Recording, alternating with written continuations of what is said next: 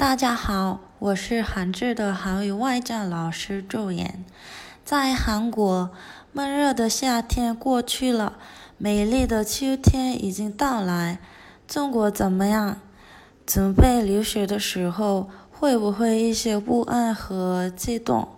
但是通过准备留学的过程，可以更加进步自己。当对不确定的未来感到担忧时，要看一看这件为止准备的事情，重新带上你的自信。